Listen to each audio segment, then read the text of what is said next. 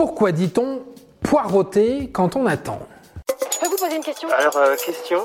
Quelle étrange question. Vous avez des questions? C'est l'occasion de mourir moins.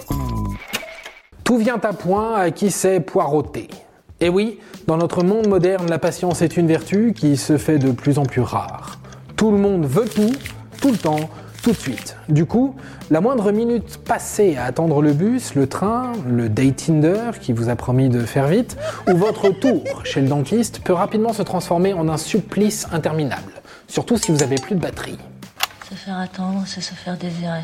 Et particulièrement dans le cas où on attend quelqu'un en retard. C'est désagréable, n'est-ce pas?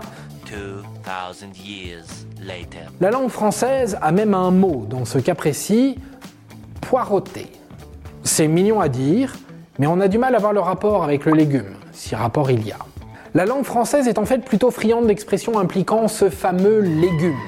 On parle d'un poireau pour une verrue, pour un sergent de ville en station, et on y reviendra plus tard, mais aussi pour l'attribut masculin.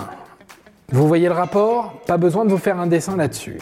Le suspect semble doté d'un troisième atout. Un accent marseillais qui ne serait pas sans rappeler les plus grandes heures de Marcel Pagnol. Enfin bon, ce ne sont pas vraiment nos oignons aujourd'hui. On a livré. On va pas paroter la semaine. En fait, l'expression qui nous intéresse s'est démocratisée au 19e siècle et elle tire elle aussi son origine du légume d'hiver qui doit être enraciné dans la terre à la verticale pour pousser convenablement.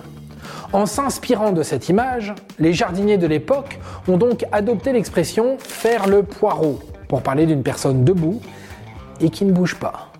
Alors ça vient de toi, charogne, de petit salopard. Hé Chef, non, chef Espèce de paquet de merde, t'as une chienne gueule de vermine. Bien sûr que c'est toi. Chef, non, chef Chef, c'est moi, chef Progressivement, faire le poireau a laissé place à poireauter, mot que l'on utilisait alors de plus en plus pour décrire ironiquement les soldats au garde à vous devant les bâtiments publics. Les fameux poireaux dont on vous parlait juste avant. La boucle est bouclée.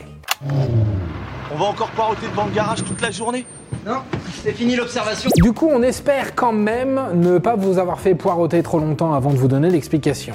Et si c'est le cas, sachez que la patience est une vertu qui s'acquiert. Non, non, non, non, non, non, non Avec de la patience. Et voilà, maintenant vous savez tout. Au revoir, messieurs, dames. C'est ça la puissance intellectuelle. Sapristi Attends, avant de partir, j'ai juste un truc à te dire. Viens découvrir notre podcast Sexo, la question Q. Deux minutes pour tout savoir sur la sexualité féminine.